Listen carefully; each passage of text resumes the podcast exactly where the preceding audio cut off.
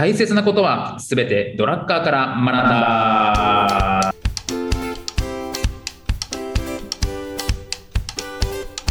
ということで、はい、えーこんにちは中野秀俊です。こんにちは、小沢裕二です。この番組は公認会計士税理士でありながら企業に対して組織論のコンサルもしてしまうドラッカー大好きおじさんの小沢裕二と弁護士であり会社も経営しているにもかかわらずドラッカー素人おじさんの中野秀俊がドラッカーの言葉をヒントに経営組織論などをテーマに語り合う番組です。よろしくお願いいたします。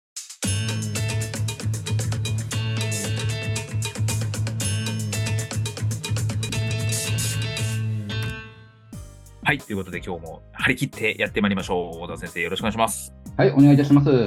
はい、ということで前回すいません、なんかもう脱線に脱線を重ねてですね、全然進んでねえじゃねえか、第1回目の結論に戻るっていうですね、衝撃的な回でした。ね。本当にあの、お前が考えてることなんて、本当に普通じゃ、絶対にあなたが当たり前だと思ってることは当たり前じゃないから、チームで決めなさいっていうことですね。自分が責任取るまざまざとそれ決めなきゃいけないってことですね。そうままざまざとそれを自覚した回でした。思いましたね。はい。でも僕多数派やと思ってますけどね。そんなことない。みんなそうなの？そんなみんな意外人の笑顔で幸せになる？そんな、本当に。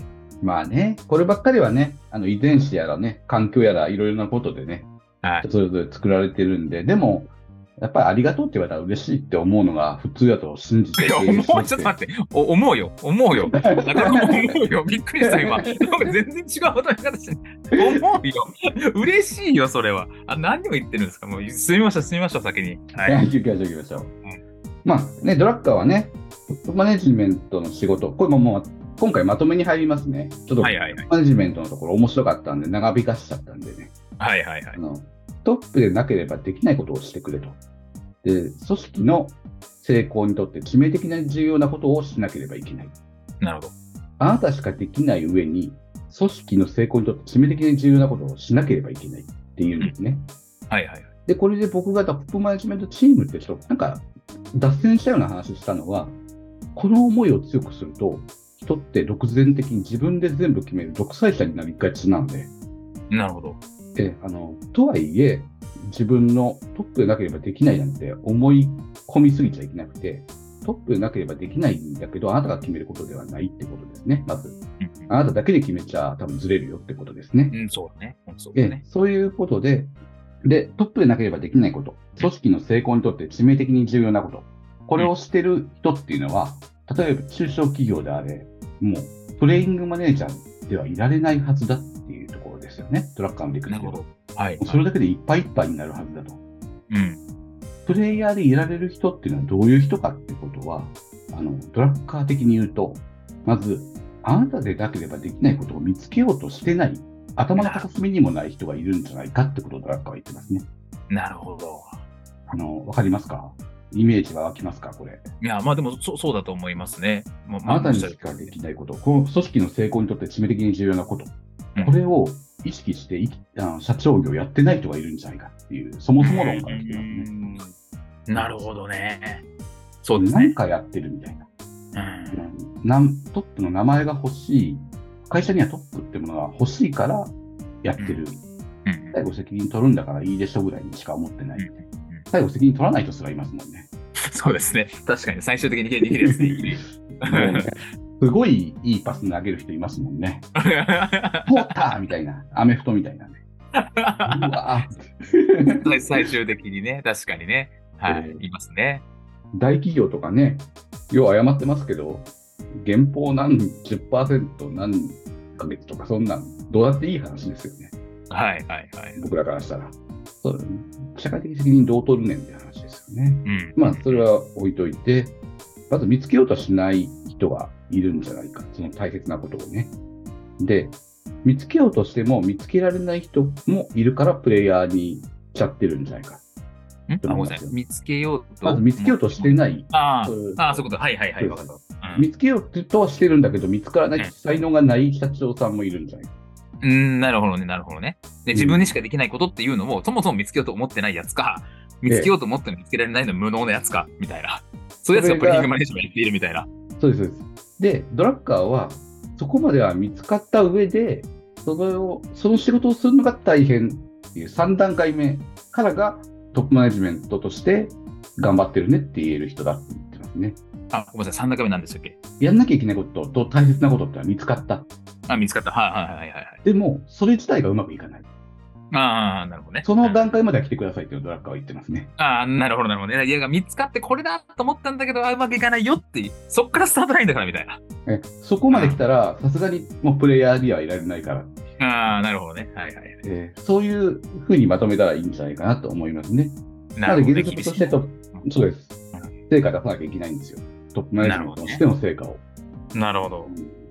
が何かっていうのはもうそれぞれだから自分で見つけてっていうのはドラッカーですね。これっていうものはないってことですね。やっぱドラッカー的には。なるほどね。会社ごとに課題はあるし。うんね。で、まあ原則としてトップマネジメントはトップマネジメント以外の仕事をしてはいけない。ね、あの、他にやらなければいけないことがあるんだって、プレイヤーでいるのは、まあ言い訳だと。うんうんドラッカー言いますね。まあ、それでもね、小さい会社はね、一部、まあ、プレイヤーでいる必要があるかもしれないっていうのは、ドラッカーも許容してるんですよ。本当に小さい会社ですね。うん。うんうん。それでも、僕らは作業しちゃダメだと。うんトップマネジメントじゃないけれども、管理職はしなきゃいけない。トップマネジメントとしての仕事は見つけられてなくても、うん。管理職としての仕事はしなきゃいけない。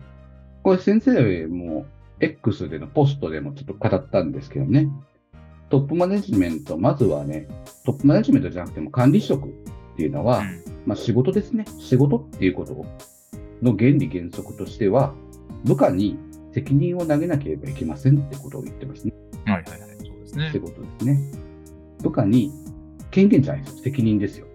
責任がない仕事なんで面白くないっていうのがドラッカーの考え方でもありますし、一般論でもそう、これはよく言われることですよね。投げてるのが責任だなんて露骨な言い方はしないんですけど、頑張らなきゃいけないっていう責任を僕は負わせてるんですよ、従業員に。なるほど。うん、結果、どうなろうとも、まずはベストを尽くしなさいっていう責任を投げてるわけですね。なるほベストを尽くさないことは許さない。それに見合った権限が必要であればあげますっていうことですけれども、で、部下が失敗したとするじゃないですか。それで僕が投げて、ベストを尽くしなさいって。ベストを尽くしたけれども失敗する。ど。うんうん。で、僕が部下を叱っていい場面があるとするならば、ここには今の状況ではないわけですよ。うん。部下はベストを尽くしたんで。ベストを尽くさなかったら僕は部下に処分したり、場合によってはうん怒ったり、叱ったりはいしなければいけないですよね、運命共同体なんで。うん、ただ、それの結果による責任はやっぱ僕が取らなければいけない。トップマネジメントが何かですらわからない僕がトップであるから、責任は取らなきゃいけない。っていうのが仕事なんですよね。具体的に。先生どうですか？これ。これだけで僕会社大きくなると思ってるんですよ。まあまあでもそそうですよね。あの責任をちゃんと渡していくっていうのはその通りだし、プリングマネージャーを卒業するっていうのもその通りだしうん。っていうところですかね。まあ一つあるとするそのベストを尽くすみたいなうんところをまあどう評価するのかみたいな。そうですね。うん。でもなんかその多分ある程度の距離だったら見れるじゃないですか、自分で。でもなんかこう大きくなっていくとそれがだんだん見えにくくなっていく中でそれをどうやって評価するか、定量的にするのか、定性的にするのかみたいなうん。ちょっとあるなと思いました。でもおおむね agree というか、その通りだなと思いますね。そうですね。まあ、うん頑張ってくれるって性善説にならなきゃいけないところですかね。で、まあ、なんかこれこれも分かれそうですよね。なんか性善説、性悪説、どっちがいいの？みたいな、会社経営においてみたいな、とかはありそうですけど、まあでも、おおむねそうですよね。なんかおっしゃる通りだな。そうですね。そうです、そうです。まあ、論理的には正しいとは思ってるんですよ。自分でやっちゃダメ。部下にさせなさい。うんで、部下がやっても、部下は頑張る責任しかありません。結果責任はあなたのものです。で、これで教えて、えまずは教えるんですよね。うん。投げる以上は。で、投げて、で、怯えるんですよね、僕らはうん。どんな結果になるか。で、結果を待つんですよね。うん。ひたすら結果を待つんですよね。うん、僕はもう、あの、この間ちょっと社長とこのこと喋ってて、結婚式とかをプロデュースしている会社さんがあって、はいはい。大切なものがねうん、当日現場に届かなかったっていう事態が発生したっていうう、わ大変それ。あの、ドレスが届かなかった。うわあ怖い怖い怖い。っていうのを部下から電話を受けて、その時、その社長は土曜日でうんソフトボールのコーチをやってたんですよ。青空で、青空の下はいはい。はいはい。で、そその、コーチをしながら、爆笑したっていうんですね。はいはいはいはい。届いてないってよって。はいはいはい。とりあえず、ああしろこうしろってことは言って切って、その後、結婚式にドレス届いてないってすおもろくないですかって前に聞いたらしいんですよ。はいはい。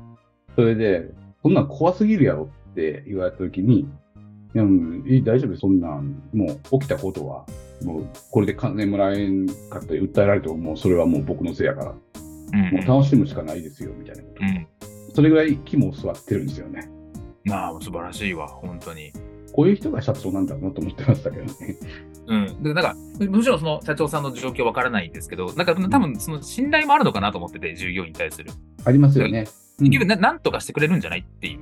し、お前らならなんとかできるよねっていう信頼もなんかありそうな気がしますよ。まあ、その時に、まあ、ぶっちゃけ最後は、大体今、結婚式って2着着るらしいんですよ。ああ、オイルなしでね。そうです。カラードレスと白いドレス。ああ、はいはいはいはい。はいはいはい。カラードレスを持ってけっていうのを最後に言おうとしたらしいです。白いドレス ああ、なるほどね。なるほどね。で、そんな話だったんですけどね。まあ、信頼関係ですよね。その信頼関係っていうのはね、やっぱ作っとかなきゃいけないですよね。僕らはだかうんら、まっすぐじゃなきゃいけないですよね。うんうんうんう。うんんなるほどね。少なくとも会社ではまっすぐじゃなきゃいけないですよね。うん先生には見痛すぎるんで、今ちょっと和らげましたけど。言ってることが2点3点したら誰もついてこないですからね。それはもう当然のことですもんね。僕もついていかないですもんね。言ってること違う人は。それはそうですよね。なるほどね。同じことで笑って、同じことで怒ってって言ってたら、この社長がどんな人だって分かって文化になっていくわけですよね。うんうんうん。あ今のいいいい言葉じゃないですか？本当そうですよね。日々ね。コロコロ変わってね、あの、ね、その日の気分でね、怒ったりながらったりしたらね、ちょっと嫌ですもんね、そんなやつね。えーこんなことしたらこの人はやっぱ社長怒るんやっていうのは分かっててほしいし、うん。こんなことしたら喜ぶんやっていうのを、確かに確かに。それをね、喜怒哀楽で、誰かを叱りつけるとかじゃなくて、自分の感情で見せていけばいいんですよね。うん。なのに喜んでたらいいんですよ、嬉しかったら。うん、確かに。で、怒れたら、怒ってればいいんですよ。誰かに当たるわけじゃなければ。で楽天の選手のように誰かに当たらなければ怒っててもいいわけです。確かに。確かにね。僕らなんてね、女の子に声かけたらセクハラですからね。いや、僕らなの。僕もそうなのかな。ダメなんかな。でそうです、そうです。厳しいわ。本当厳しい世の中でね、誰がどんなタイミングで言うかでセクハラって決まると思ってるんですけどね。はい。僕らは、そんなないですもんね。100%セクハラですからね。そう。女の子に声をかけようもんなら。本当だよね。本当そうですよ。どうなってんだよ、本当に。生きづらいよ、男は。この話もいつかしたいですね、本当ね。そうです。これによってね、トップの仕事をできるようになるっていうことを僕は。だから大きくなっていくんだってことですね。なるほどね。震えながら責任を投げるから、うんそれを待つから、うん、信頼するから、信頼される。まっすぐだから信頼される。僕らはセクハラにしかならない。そうなの。最後それなんだ。この間ね、ちょっと時間あるかどうかわからないですけど、一個だけね、はい僕、クレーム的なことを言いたくてね、はいはい。僕ね、これ喋ったかな？娘と公園に行ったんですよ。はいはいはい。で、すごくターザンロープみたいなのわかりますかね？ウィーンって言って、はいはいはい、わかります。ガッシャーンって戻ってくるやつ。あガッシャンはいはいはいはいはい。あれをね、娘がブワーって行った時、僕それをさらに加速させて、ドーンって言って戻ってくるのが、娘ケッケ言って楽しい、はいはい。面白がるんですね。はいはい。で、次の男の子は僕の方をじろーっと見てるんですよ。はいはい。で、あ、こいつやってほしいんだなって思って、同じことをビューンってやって、バーンって、まあ、それはね、あの、どれぐらい体力あるか、力あるかわからないから、ちょっと緩めですけど、はいはいはい。加減しながらやって、結構楽しんでくれたんですよ。はいはい。じゃあ次にね、ちょっと可愛らしい女の子が僕の方を見てるんですよ、その次の。はいはい。はいはいはで、僕、その子にはできなかったんですよ。い。この人、え、ダメなのこれ。そうか。やばいそうなんだって思ったんですよ。どうですか、はいはいはい。でも、ダメかな？確かに危ないか。そうか。どっかのおっさんが、あの、そう、か。知らない子を触ってる。うわー、確かにね。こんなこともできない世の中になっちゃってるんだなと思って。確かに。でも、そんなこと言ったらね、今もう性的な多様性を認めなきゃいけないですからね。でしょう男性が男ね女の子に触っても、男性の趣味なんじゃないかっていう話になって、ダメになっちゃうかもしれないね。あれ全部嘘ですからね、性的どうどうこうっていうのは。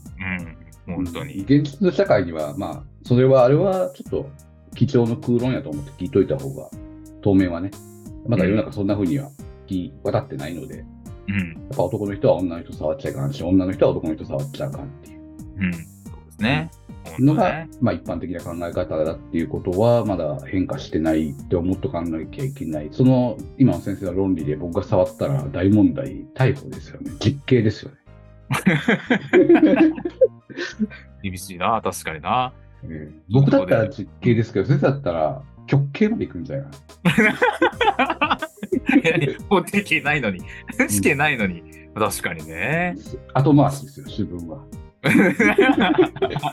よくあるですね、死刑の時はね、主文って言って、あの、結論を先に言わないって言ってね、言わない、なんか、死刑だって分かると理由聞かないからって言うんですけど、死刑の時しか後回ししないんでね、分かるからね、意味あんのかって話なんですね。意味ないですね。どうせ頭にないみたいなよね。そうそう何なんだそれはって話なんですよね。まあそういうのは追いついてね。まあ、確かに。まあでも、最後のところはちょっとあれでしたけれども、あの、その通りというか、まあでも本当にその、まあ会社を大きくするとかトップマネジメントしかできない仕事っていうのを考えてるそもそもみたいな。あの考えて見つかってないとか、お前論外だからねって言われてるっていうね。うん。あの、うん考えてでもないなんてもう、ドラッカーは見もくれないですね。厳しい相手してほし見つけられてない人には、お前は論外だって初めて言ってくれますね。い。なるほどね。なるほどね。で、見つけられてってる人にお前は未熟だって言いますね。厳しいな。褒めてほしいな。本当に。いつか。で、見つけてうまくいってる人を見ても、それはスルーして、あの、書くだけですね。いや、昭和の親父みたいでいいな。なるほどね。本当に。ということで、ええ大丈夫ですか、今日は。で、もう今日言いたかったことは、そのまとめとして、やっぱり、はいトップマネジメントはトップマネジメントの仕事しかしちゃいけないから、そのコツですよね。どうやってたらトップマネジメントの仕事に特化できるかっていう。なるほど、ね。あるべき姿を、あるべきようにやってたらそうなっちゃう、そうなるはずだっていうことですよね。なるほどね。うん僕らは作業しちゃダメということうんですね。、本当そうですね。ということで、じゃあ、この辺で終わりにしたいというふうに思います。今日もありがとうございました。ありがとうございました。